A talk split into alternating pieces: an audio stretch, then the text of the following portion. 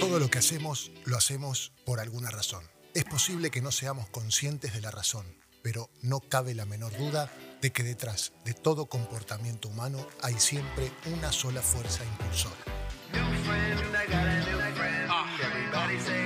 Hola, te damos la bienvenida al podcast Logra tu mejor versión de Matías Gandolfo, coach de alto desempeño. Visita nuestro sitio web matíasgandolfo.com para más tips, más herramientas y más contenidos. Comenzamos.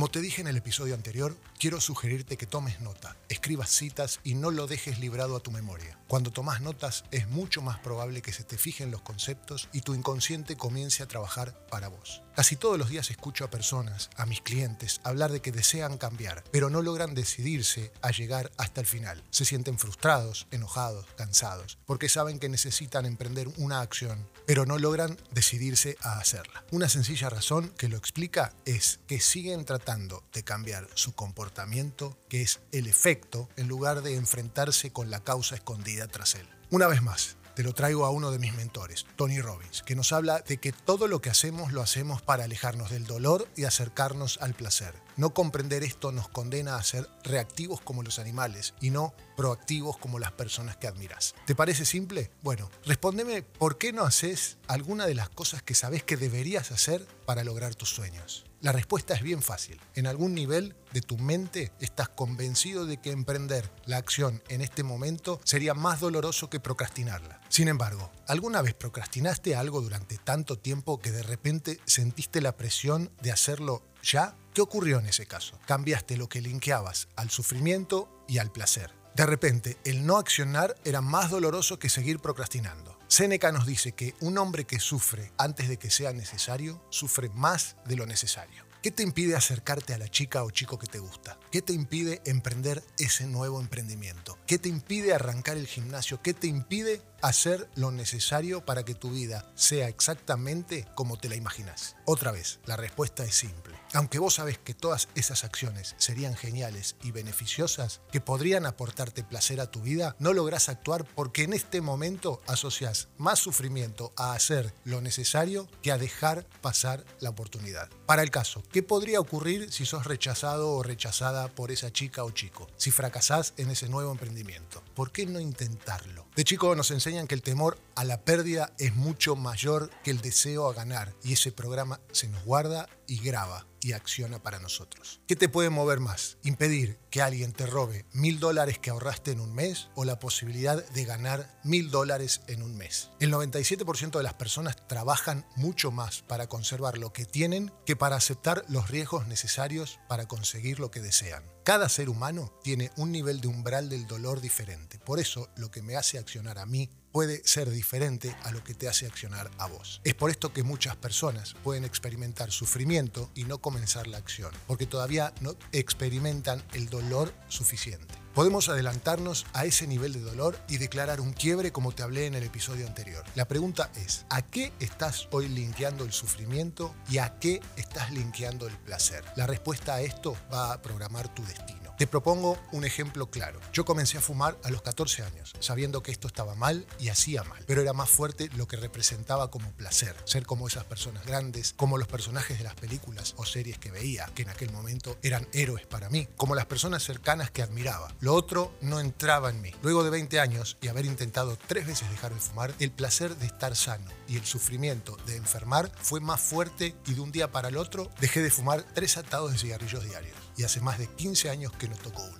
Lo importante no es el hecho, sino tu interpretación del hecho. De esta manera tenés el poder de eliminar cualquier cosa. Somos los únicos seres en el planeta que lo más importante para nosotros no son los hechos en sí, sino cómo los interpretamos. Recordá que lo que nos mueve no es evitar el verdadero sufrimiento, sino el miedo de lo que nos lleva a él. Entonces, vamos con un ejercicio. Escribí cuatro acciones que estás posponiendo. Tenés que bajar 10 kilos, buscar otro trabajo, hablar con alguien que te gusta o tomar esa decisión importante. Después, en cada una de estas acciones, escribí la respuesta a la siguiente pregunta. ¿Por qué no accionaste todavía? ¿Qué dolor tenés linkeado en el pasado a esta acción? La respuesta te va a ayudar a comprender que uniste un dolor más grande a hacer la acción que a no hacerla. Tómate un tiempo para reflexionar. Quizás el dolor es simple, es no dejar de hacer algo o no ocupar el tiempo en hacer otra cosa. Como paso 3, anota todo el placer experimentado en el pasado al realizar la acción negativa. Es decir, si querés bajar de peso y no lo estás haciendo porque las pastas del domingo te dan placer, tomar Coca-Cola todos los días o ir a comer comida chatarra, estás evitando el dolor de privarte de eso y al mismo tiempo eso te está dando un enorme placer, un placer inmediato. Es muy difícil abandonar estas sensaciones. Para crear un cambio perdurable necesitamos encontrar una nueva forma de obtener el mismo placer sin ninguna de sus consecuencias negativas. Identificar el placer que estás obteniendo te va a ayudar a saber cuál es tu objetivo. Como punto 4, anota cuál es el precio que tenés que pagar si no cambias ahora. ¿Qué va a pasar si no dejas de comer tanta azúcar y grasa? Si no haces ese llamado, si no conseguís tal trabajo. Sé honesto con vos y anota lo que pueda costarte en 5 meses, en un año, dos o seis. ¿Qué te va a costar emocionalmente? ¿Qué te va a costar en términos de tu imagen, en términos económicos,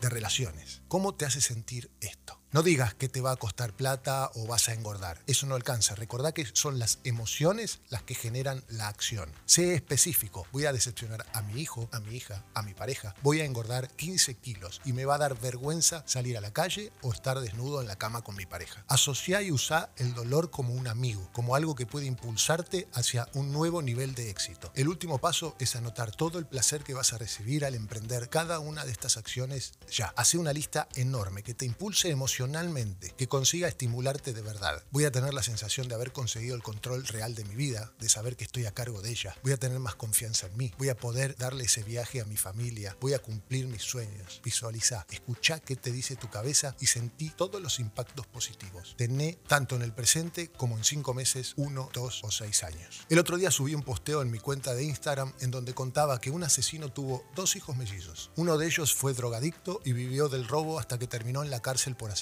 su hermano, sin embargo, tiene una historia diferente. Dos hijos, es director de una empresa, no toma alcohol y ayuda a la comunidad. A ambos se les preguntó por separado cómo habían llegado a la vida que tenían y los dos dieron la misma respuesta. ¿En qué otra cosa podría haberme convertido después de haber crecido con un padre como el mío? Te cuento esto porque muchas veces creemos que las circunstancias controlan nuestra vida. Nada más lejano. No son las circunstancias de nuestras vidas las que nos configuran, sino nuestras creencias acerca de lo que significan esas circunstancias. Una vez más, son nuestros paradigmas los que nos van a alejar del dolor y acercar al placer. Cada vez que te ocurre algo, nuestro cerebro plantea dos preguntas. ¿Esto va a significar dolor o placer? ¿Qué debo hacer para evitar el dolor y obtener el placer? Las respuestas a estas preguntas están basadas en nuestros paradigmas. Las generalizaciones pueden ser el problema y la solución. Pueden generarnos creencias limitadoras. Quizás uno, cinco o quince veces fallaste en hacer cierta acción y esto genera una creencia de que sos incompetente en esto. Una vez que tomas eso como verdad, como afirmación, hablamos de esto en el episodio 5, se transforma en una profecía autocumplida. Te va a decir, ¿para qué hacer esto si de todos modos no lo voy a lograr? Y de ahí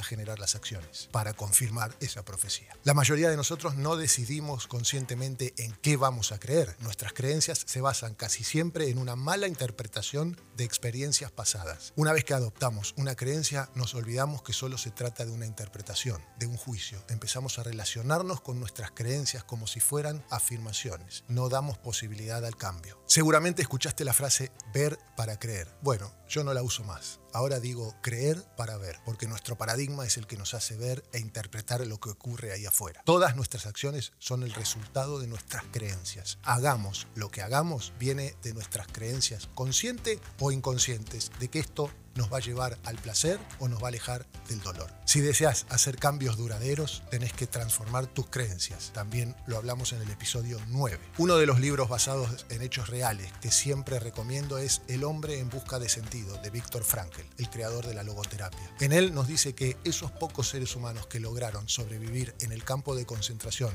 de donde él salió, fueron capaces de soportar y transformar su experiencia encontrando un significado capacitador para su dolor. Los grandes líderes o visionarios raras veces son realistas o tienen creencias que los limitan. Siempre se equivocan por el lado de la sobreestimación de sus capacidades. Una vez más te recomiendo que leas biografías de visionarios o grandes líderes para que veas que encontraron el éxito a pesar de encontrarse con enormes problemas y obstáculos. La diferencia entre ellos y los que abandonaron gira alrededor de sus creencias. Reconociendo que nuestras creencias no son la verdad, no son afirmaciones, sino interpretaciones, juicios, empezá hoy a cuestionar las que no te gusten, las que te frenan, las que están impidiendo dar ese paso. Tony Robbins clasifica las creencias en tres grupos, opiniones, creencias y convicciones. Una opinión es algo de lo que nos sentimos relativamente seguros, pero esa certidumbre solo es temporal, porque puede cambiarse con facilidad. Se diluyen con facilidad y suelen estar basadas en unas pocas referencias en las que una persona se fija en un momento determinado.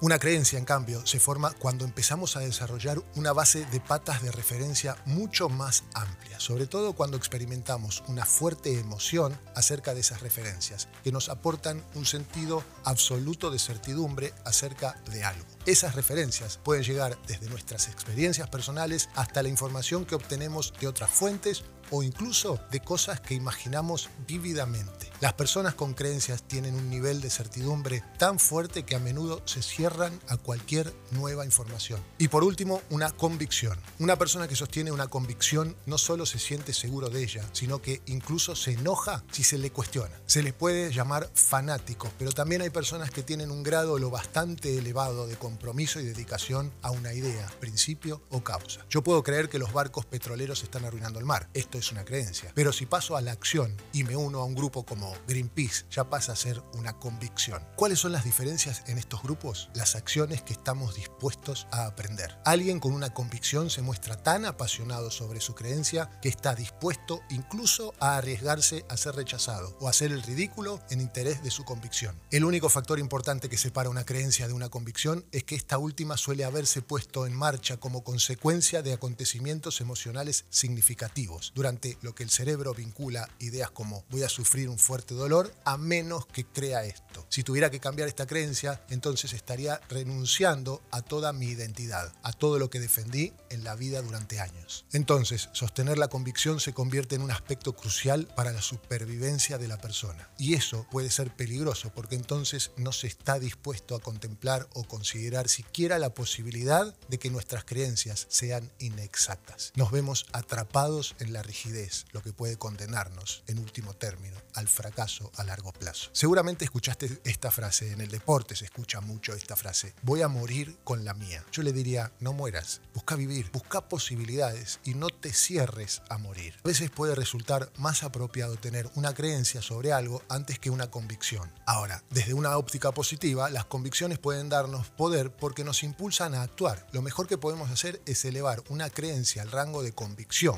Esta nos impulsa a la acción, nos empuja a través de toda clase de obstáculos. Las creencias también lo pueden conseguir, pero algunos ámbitos de tu vida puede que necesiten de una intensidad emocional cargada de convicción. Einstein tenía una fuerte convicción de su teoría de la relatividad, lo que lo hizo accionar durante 10 años para probarla saltando todos los obstáculos que se le pusieron en el medio. Te cuento cuatro pasos para crear una convicción. El primero, empezar con la creencia básica. El segundo es reforzar la creencia, añadiendo referencias nuevas y más poderosas. Por ejemplo, supongamos que querés dejar de comer comida chatarra. Para fortalecer tu resolución, habla con personas que eligieron ese estilo de vida. ¿Qué razones las impulsaron a cambiar su dieta? ¿Y cuáles fueron las consecuencias para su salud y para otros ámbitos de su vida? Empezá a estudiar el impacto fisiológico en el cambio de proteínas. ¿Cuántas más referencias desarrolles y cuanto más emocionales sean estas, tanto más fuerte va a ser tu convicción. El tercer paso es encontrar un acontecimiento desencadenante o si no, crearlo vos mismo asocialo por completo, preguntándote, ¿qué me va a costar si no lo hago? Hacete preguntas capaces de crear intensidad emocional. Y por último, acciona. Cada acción que tomes va a fortalecer tu compromiso y va a elevar el nivel de tu intensidad emocional y de tu convicción. Para saber qué creencias te vienen bien, puedes encontrar a alguien que esté produciendo los resultados que vos querés. Esas personas son los modelos de rol capaces de darte algunas de las respuestas que buscas. Invariablemente, detrás de toda persona de éxito vas a encontrar encontrar una serie específica de creencias que les dan poder. La mejor forma de matar un monstruo es hacerlo cuando todavía es pequeño.